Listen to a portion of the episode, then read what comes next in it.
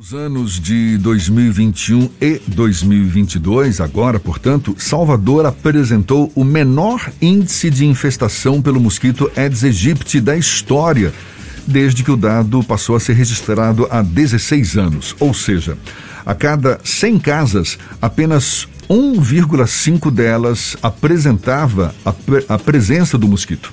E é sobre o assunto que a gente conversa agora com a coordenadora das ações de combate ao Aedes aegypti da Secretaria Municipal da Saúde de Salvador, Cristina Guimarães. Seja bem-vinda. Bom dia, Cristina. Olá, bom dia. Eu agradeço pelo convite. Prazer todo nosso e certamente uma boa notícia essa, não é? De a gente de 2021 para cá ter o menor índice de infestação pelo mosquito Aedes aegypti. Agora, a gente teve um verão bastante chuvoso, teve e ainda está tendo, né? O outono está prestes a, a começar e também com a chegada do outono é mais um período de chuva, pelo menos em tese, um período em que facilita o surgimento de novos focos desse Aedes aegypti. Qual é a situação atual, Cristina? Bom, é, os agentes de endemias, né, desde outubro, nós é, lançamos um plano, Plano Verão Sem Mosquito, onde os agentes se prepararam, né, a gente sabe que o verão é, é a época do ano, onde existem dois fatores que contribuem para o aumento da infestação do mosquito. Então, nós realizamos, junto com órgãos como a Limpurb, a Sempre, mutirões de limpeza, naquelas localidades onde é histórico o número de elevado de índice. E aí fizemos um trabalho justamente para preparar o verão. Então, desde outubro, nós realizamos inspeções eh, em escolas, eh, na, nessas áreas de borracharia, nesses pontos estratégicos por exemplo, imóveis de matrizes africanas, órgãos públicos, praças, onde são comum encontrar focos do mosquito Aedes. Porque a gente, no levantamento que foi feito, a gente viu que é, criadouros como lixo, né, muito elevado, é, locais nas residências onde armazenam água, as pessoas têm o, horário, é, tipo, momentos ininterruptos, onde, onde não ocorrem o fornecimento de água, né, por um tempo determinado, as pessoas têm o costume de armazenar água.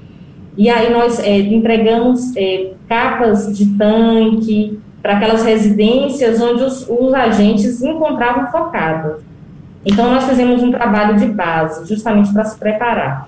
Existem, Exato, existem essas ações que são realizadas pela Secretaria Municipal da Saúde, que são ações periódicas, inclusive, e que acabam tendo, sim, claro, um, um resultado bem promissor.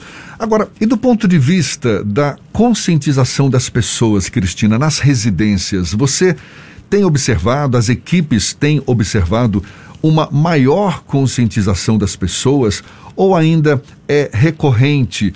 O encontro de, de, de, de, falta de cuidado por parte das, das pessoas, dos moradores, para evitar que o Aedes aegypti se prolifere em água parada, por exemplo? Olha, nesse momento de pandemia foi um momento bastante importante, porque os agentes eles não podiam adentrar os imóveis, né? Saiu uma nota do Ministério orientando que os agentes realizassem as inspeções no domicílio então, nesse momento, os agentes realizaram é, um, uma grande conscientização com o morador, falando para ele dos cuidados né, que eles devem ter, é, do papel que eles tinham naquele momento como uma, virar um agente de endemia dentro do seu imóvel. Então, assim, nós trabalhamos muito essa parte educativa para que cada um, cada morador pudesse, né, naqueles imóveis que os agentes não podiam entrar, eles realizarem esse tipo de inspeção. É, às vezes as pessoas acumulavam lixo no quintal, aguardavam, né? É, tipo, demorava um pouco para descartar adequadamente o lixo, e isso poderia virar um criador do mosquito. Então, assim, foi um trabalho né, muito intenso para que, de conscientização, para que cada, todo mundo tivesse a responsabilidade nesse combate, não só o agente, mas também os moradores. Então, a gente viu que esse momento, né, apesar de ter um momento muito é, difícil de pandemia, por outro lado, serviu como um, um incentivo para a conscientização do, da, dos munícipes.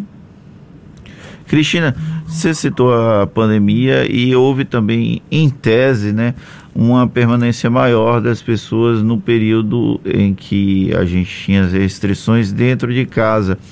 Isso, de alguma forma, ele influiu para que essas pessoas passassem a observar mais a própria casa para evitar a incidência desses focos de água parada e que aí é, reduziu, serve também para explicar um pouco a redução desse índice de infestação do Aedes aegypti aqui em Salvador? Sim, com certeza. Eu acho que foram vários fatores. Esse, como eu citei, da questão do próprio morador virar o agente de endemia. Além disso, nós tivemos uma epidemia em 2020 então, assim, é natural que ocorra esse período interepidêmico. Então, 2021 já foi diminuindo o nível de infestação, 2022 também teve esse nível baixo, muito provavelmente por conta desse período interepidêmico, junto com a conscientização da população, junto com as ações do, do Centro de Controle de Zoonoses, foram muito, vários fatores Além disso, nós tivemos uma mudança do larvicida fornecido pelo Ministério da Saúde. Então, outro fator positivo. Então, assim, nós tivemos tudo ao nosso favor, né? Isso não quer dizer que nós é, tenhamos, tipo assim, fiquemos tranquilos, não. A gente, apesar de ter um nível reduzido de um e meio, a gente vai continuar, ele, na realidade, ele continua como estado de alerta. As nossas ações vão se perdurar, né? O, o, plano vai acabar agora em março, porém, as visitas domiciliares acontecem normalmente. O plano é algo paralelo. Então, a gente vai continuar em estado de alerta, principalmente nesse momento chuvoso. Os agentes vão ter uma atenção ainda maior, né? Para estar observando é, os possíveis criadouros, até porque é, eles estão permitidos agora adentrar aos imóveis. Então, eu acredito que a gente vai continuar em, em, trabalhando para que esse nível continue sendo reduzido. O nível de infestação baixo automaticamente provoca uma redução do número de casos. Isso, de alguma forma, também contribui a reduzir a pressão no nosso sistema de saúde, não é isso, Cristina? Sem dúvida, sem dúvida. O nosso foco principal é esse, é evitar que as pessoas se contaminem para que elas recorram às unidades de saúde. A gente ainda está, é, apesar de ter diminuído bastante a questão da pandemia, né, mas a gente ainda está em alerta. Então, a gente não quer que a, a, a população recorra às unidades de saúde para buscar atendimento com relação à questão das arboviroses. Então, a gente está fazendo esse trabalho de uma forma muito intensa, em um dado momento aqui na capital baiana, a gente teve uma dificuldade com o Ministério da Saúde para o envio do larvicida. Isso aconteceu talvez na final de 2020, no início de 2021, eu não vou lembrar exatamente o período. Essa parte do fornecimento dos insumos necessários para o enfrentamento ao Aedes está completamente regularizado aqui em Salvador, Cristina? Está sendo fornecido, sim, tanto o larvicida quanto o inseticida que é utilizado pela equipe de UVV, está sendo fornecido pelo Ministério da Saúde. Então, como eu falei, a gente está tendo vários fatores que estão contribuindo para que esse nível se torne baixo, né, controlado. Apesar de estar em alerta, mas controlado. E os agentes, vale frisar, né, como como eu falei anteriormente, não pararam na pandemia. Eles realizavam, sim, os trabalhos de forma cuidadosa, com a retomada aos poucos, quando eles foram permitidos a entrada no intradomicílio. Eles tinham todo o cuidado de utilizar máscara, de pedir para o morador também colocar, perguntar se o morador tinha algum sintoma gripal, algum sintoma relacionado à Covid, que atendo, ele buscasse uma unidade de saúde mais próxima para estar verificando. Então, assim, os agentes foram é, vacinados, né? Receberam todas é, as três doses de vacina. Então, justamente para poder adentrar de uma forma mais segura na, nas casas e o trabalho não ficar comprometido.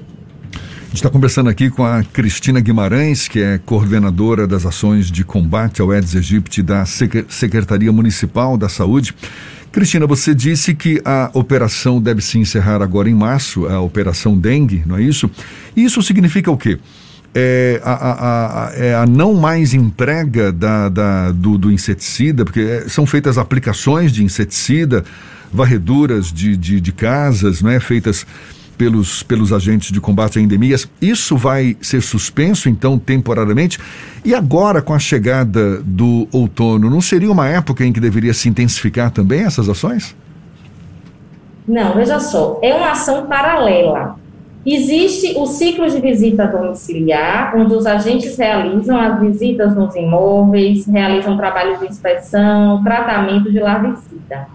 Paralelo a isso, isso não para, é durante todo o ano. Nós temos essas ações né, nesses outros locais, como eu falei, locais de borracharia, que eles já visitam normalmente durante o ano. A gente, nesse momento do verão, a, gente, o, o, a, a quantidade de visitas acaba aumentando, justamente por conta daqueles fatores que eu falei, né? Calor, chuva no momento do verão não vai parar, vai continuar.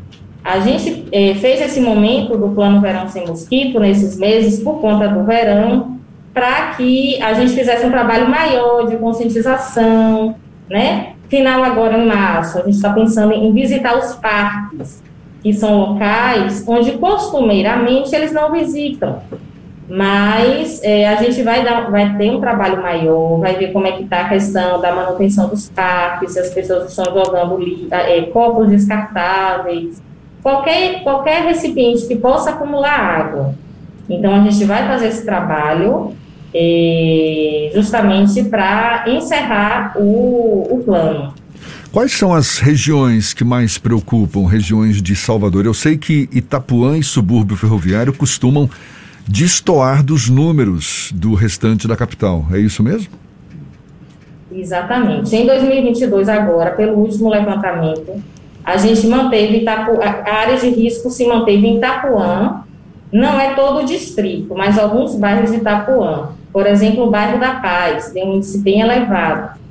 É, o distrito sanitário de Brotas, né, naquele bairro é, Cosme de Farias, Luiz Anselmo, foi uma área que deu elevada.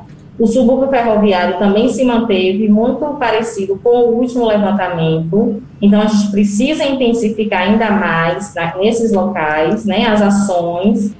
É, o centro histórico também, algumas áreas como Nazaré, São jo aquela área de São Joaquim, porque faz parte do, do Distrito Sanitário do Centro Histórico.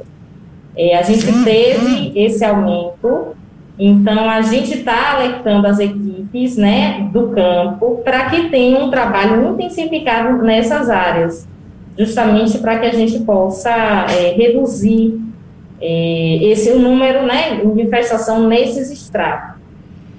A gente começou a nossa conversa falando da, do, do, índice de infestação do Aedes aegypti, que tem sido um dos menores né, de 2021 para cá. Você tem informações sobre a incidência de dengue, chikungunya e zika, que são doenças provocadas pelo Aedes aegypti, hoje em Salvador? Olha, é, o Estado, ele nos envia um boletim epidemiológico, né? Todo mês ele informa como é que está esse nível.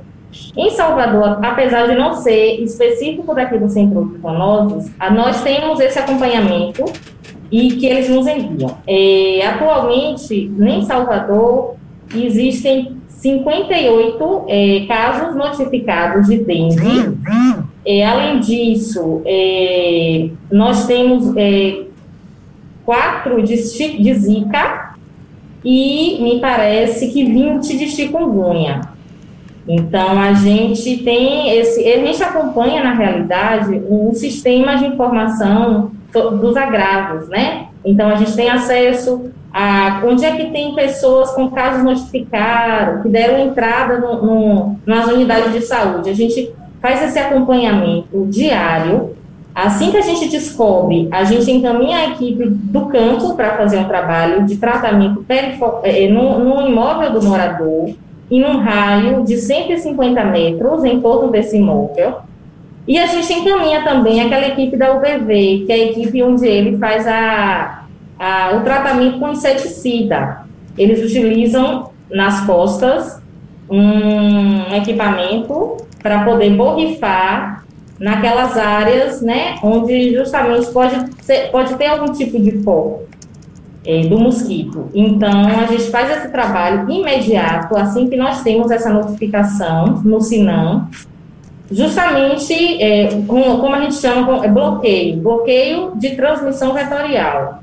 Justamente para não permitir que o mosquito venha, né, a se alastrar, a realizar, né, a, a disseminação do vírus caso esteja contaminado. Quer dizer que menor incidência são casos de zika, depois chikungunya e por último dengue, que continua sendo. É, dengue sempre, dengue sempre é o maior índice que tem. É o que mais preocupa. Tá certo. Cristina Guimarães, coordenadora das ações de combate ao Aedes aegypti da Secretaria Municipal da Saúde, muito obrigado pela sua disponibilidade, pela atenção dada aos nossos ouvintes. Seja sempre bem-vinda aqui conosco. Bom dia e até uma próxima. Até uma próxima. Muito obrigada pelo convite e estamos à disposição. Tá certo, muito obrigado mais uma vez. E olhe, a conversa vai estar disponível logo mais na íntegra nos nossos canais no YouTube, Spotify, iTunes, Deezer e Instagram. Agora são 7h45 na tarde FM.